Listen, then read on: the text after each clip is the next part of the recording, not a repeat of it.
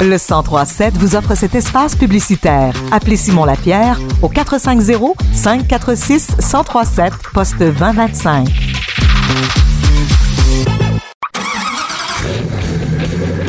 C'est l'heure de votre chronique automobile avec Marc et William Bouchard. Bon jeudi, on a la chance d'avoir avec nous Marc et William Bouchard, les incroyables chroniqueurs automobiles. Bonjour. Bonjour. Bonjour. Êtes-vous en forme, messieurs? Écoute, absolument. Plus jamais. Même avec le changement de température, parce que là, il a fait quand même presque 30 degrés lundi, mardi. Aujourd'hui, il fait 9. On s'en sort bien. Écoute, Pas hier... Ouais, toi, tu sors pas. Mais moi, hier, je suis allé à Québec. OK. Je suis parti de la maison chez moi, il faisait 23 à peu près. Je suis arrivé à Québec, il faisait 11 degrés. Aïe, aïe. je suis revenu hier soir, il faisait encore 23-24. Wow. Fait que, Mm. passer à 9 degrés, c'est pas un si grand changement, finalement. Tu l'avais déjà eu, toi, dans la journée, fait que t'étais correct ce matin. Exactement. Moi, euh, avec l'âge, on s'adapte plus facilement. Je prends ça en note, on s'en reparlera, mais que. J'aurais cru l'inverse, Quelque- mais bon, on en reparlera. Ouais, ben, ça. bien que je me trouve des avantages. Mais là, L'expérience. Ah oui, c'est ça. Mais est-ce que tu peux te- tout d'abord nous parler, Marc, de la Lexus NX? Oui, la NX350, qui est justement le véhicule avec lequel je suis allé à Québec hier, c'est un petit VUS de Lexus. Évidemment, Lexus, on le sait, c'est la compagnie euh, haut de gamme de Toyota. Ils fabriquent donc des véhicules euh, plus, je dirais, plus luxueux, plus confortables. C'est l'objectif. Mais le NX, c'est un petit véhicule. Il est, concrètement, si vous voulez vous référer à Toyota, là, il est plus petit que le RAV4. OK. Donc, c'est vraiment un petit VUS compact. Euh, ma foi, plutôt intéressant parce que, euh, évidemment, il est relativement luxueux, donc assez confortable. Assez puissant aussi. On parle quand même de 275 chevaux ou à peu près. Pas très économique en essence dans la version que moi j'ai, parce qu'il y a quatre moteurs qui existent pour ce véhicule-là. Deux à essence pure, un hybride branchable et un hybride. Moi, j'ai le plus gros des moteurs à essence. Donc, c'est le plus gourmand. Euh, je suis à peu près à 9,7 litres au 100. Quand même. C'est pas tant que ça, mais on parle d'un petit VUS Oui, quand même. En plus, comme c'est un moteur turbo, ça marche au super. Ça, augmente les frais, là. En plus d'être gourmand, ben, ça, ça se paye, Et- ce, ce petit luxe-là. Ouais, et je peux vous dire que si dans la région d'Actonville, l'essence est quand même relativement euh, 1,69. 1,64 encore, là, ici. Bon, 1,64. À Québec, c'était 1,79 le régulier. Oh! Donc, euh, le, le super était un peu plus cher, tellement que d'ailleurs, j'ai failli m'arrêter dans trois stations différentes, mais j'ai continué le plus loin possible de Québec pour être capable d'avoir un meilleur prix. Parce qu'il y avait vraiment une différence. Euh, donc, évidemment, de ce point de vue-là, c'est un peu dérangeant. Pour le reste, cependant, c'est un véhicule qui est vraiment très agréable au niveau de la conduite. Pas très sportif, même si la puissance est là. C'est pas conçu pour être un véhicule sportif. On peut le mettre en mode sport, sport plus, là, mais euh, l'idée, c'est que, écoute, on conduit pas de Formule 1, là. On est vraiment dans un petit VUS agréable, très, très bien insonorisé. Euh, j'écoutais mes balados, j'écoutais la musique, et vraiment, à l'intérieur de l'habitacle, c'est agréable. Pas très grand, petit espace de chargement. Donc, on est vraiment dans quelque chose de compact. Quelque chose qui, je dois le souligner, est assemblé en Ontario. Euh, pourquoi je le dis? Parce qu'il y a deux raisons. D'abord, parce que l'usine ontarienne euh, de Lexus remporte année après année des prix au niveau de la qualité de l'assemblage. Ils sont numéro un en Amérique du Nord, numéro deux au monde, toutes Oh, catégories confondues. Mhm. Ah, ça, ça nous amène donc un véhicule qui est vraiment bien assemblé, sur lequel on peut se fier assez facilement. Mais ça va plus loin que ça parce que les gens qui travaillent à l'usine ontarienne ont aussi été interpellés par le Japon pour les aider à dessiner le véhicule. Donc, il y a des éléments là-dedans qui sont destinés à répondre, par exemple, aux hivers canadiens. C'est-à-dire que souvent, dans les voitures, ça va être assemblé avec... Il y a des places où il y a comme des trous, la neige s'en- s'engouffre, ça rouille. Mais là, on s'est assuré au niveau de l'assemblage que ça ne se produirait pas. Donc, on a vraiment un véhicule qui est vraiment solide, qui est bien fait, qui est et qui est adapté à notre milieu, ce qui n'est pas vilain non plus, euh, puis qui, bon, oui, est un peu dispendieux, c'est-à-dire que la version de base est à 48 000, ma version d'essai est à 55 000. Mais on est quand même dans le marché du véhicule utilitaire sport de luxe. Et je me permets de vous rappeler que l'année passée, la moyenne des transactions automobiles au Canada, c'était 45 000 Fait que ça reste quand même dans les prix, ça reste dans le domaine du raisonnable. Mais un petit Oui, peu oui, on est coûteux, encore, là. évidemment. actuellement, le gros problème, c'est que les taux d'intérêt ont Ouais. monté comme ça, euh, ce qui rend l'acquisition de ce genre de véhicule-là encore plus dispendieuse. Mais n'empêche que dans l'ensemble, c'est un petit véhicule qui remplit tout à fait sa, mission, qui est intéressant, qui est plus joli qu'il ne l'était auparavant. C'est-à-dire que Lexus, avant, avait tendance à faire des grilles grosses de même. Là, ils ont été un peu plus raisonnables avec celle-là. Et surtout, le système d'infodivertissement, qui était une catastrophe et probablement la pire invention du monde auparavant, parce que c'était géré avec une espèce de petit, tu sais, un pavé tactile comme sur un ordinateur. Oui. Tu sais, où tu glisses qui sert de souris. là? Tu sais jamais la souris elle va où en plus, là? C'est ça. Mais imagine Ok. soit que tu as ça en- dans le milieu, puis c'est avec ça que tu dois contrôler tes postes de radio. Non. Pas de fun. Ah, Non. Puis là, tu pognes une bosse, tu changes de poste trois fois avant de réussir à avoir le bon. Là, au moins, on a, on a mis euh, quelque chose d'intelligent. Et en plus, Apple CarPlay, Android Auto, sans fil, avec recharge par induction. Donc là aussi, pas de fil, avec ton téléphone intelligent. Bref, honnêtement, beaucoup, beaucoup de belles qualités pour un véhicule qui est un petit peu cher, qui consomme un petit peu trop, puis qui n'est pas hyper dynamique, mais qui est quand même fort intéressant. Et ça, c'est un véhicule qui est un peu pour monsieur, madame, tout le monde qui veulent l'utiliser au quotidien, en fait.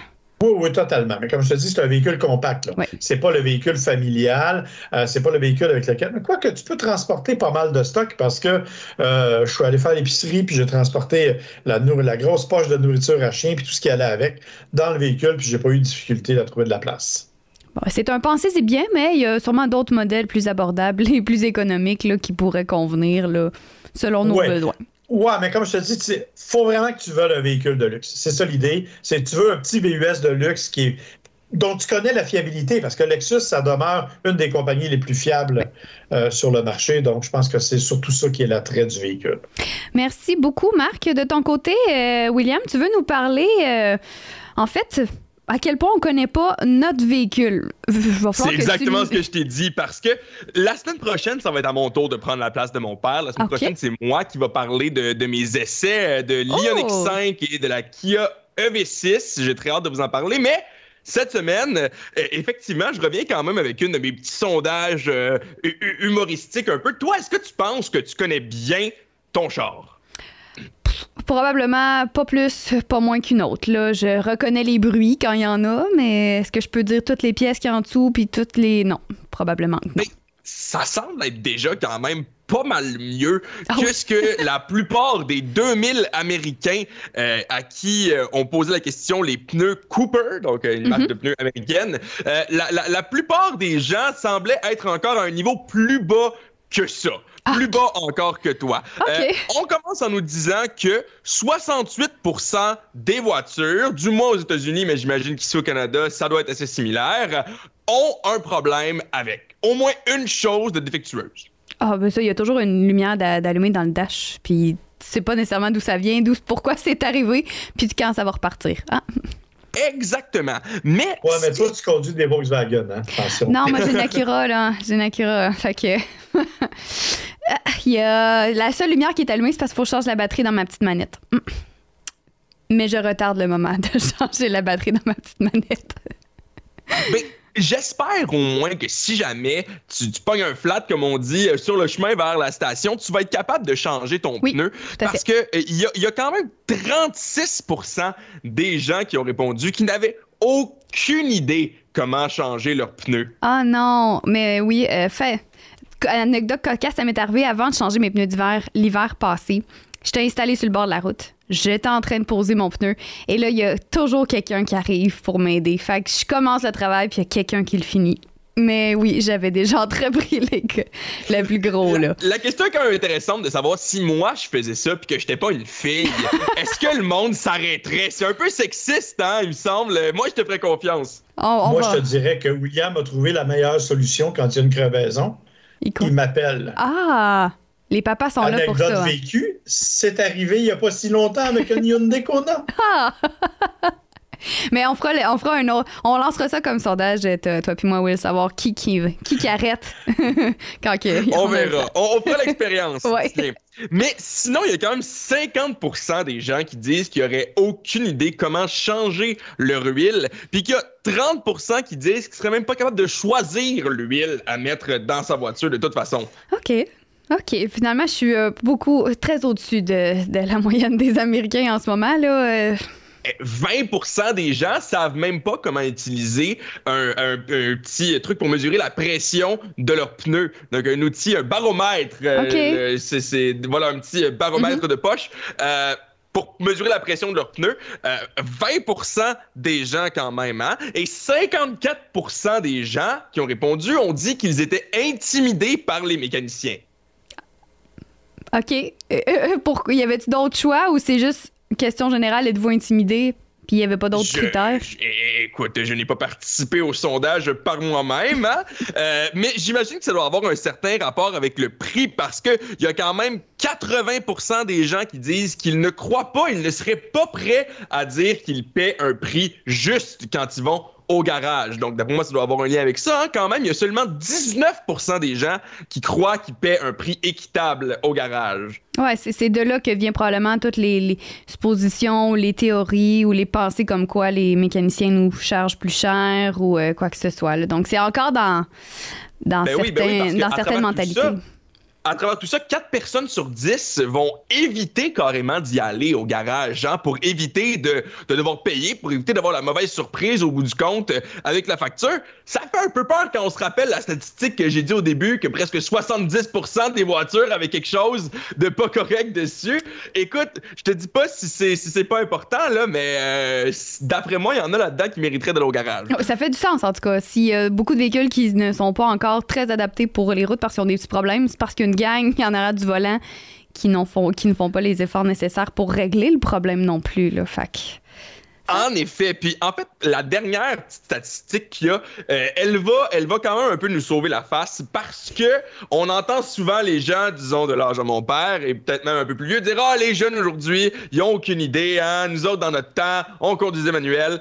Eh bien. 71% des gens qui ont euh, au-dessus de 66 ans, donc quand même plus vieux que mon père, là, je suis obligé de le dire, euh, 71% ont dit qu'ils savaient conduire manuel, pour 51% entre 18 et 35 ans, et il n'y a pas de différence marquée vraiment dans la connaissance mécanique et dans l'habitude aussi euh, d'aller euh, chez, le garagiste. Donc, les pourcentages sont pratiquement égaux de gens qui disent qu'ils sont dus pour changer leur huile ou qui sont dus pour aller au garage à travers toutes les générations. Donc, ce serait un mythe en fait qu'il y a vraiment une grosse différence entre les générations. Le monde est aussi ignorant l'un que l'autre.